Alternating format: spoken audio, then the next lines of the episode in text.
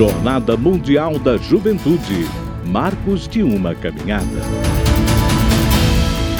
Estejam sempre preparados para responder a qualquer que lhes pedir a razão da esperança que há em vocês.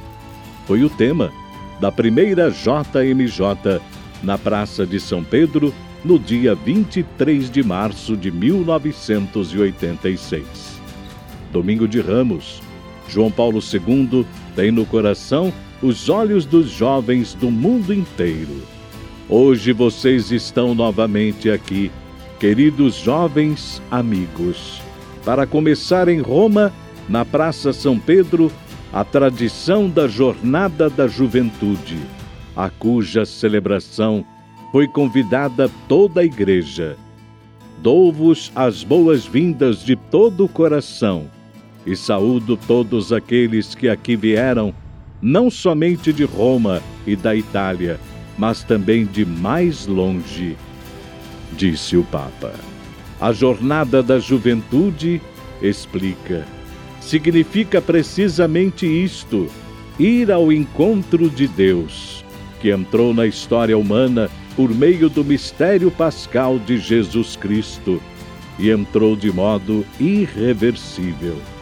E quer encontrar primeiro vocês, jovens, e a cada um quer dizer: segue-me, eu sou o caminho, a verdade e a vida.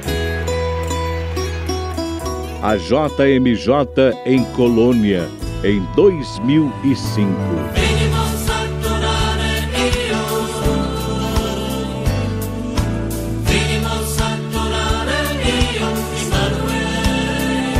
Bento XVI é peregrino em seu país para JMJ 2005.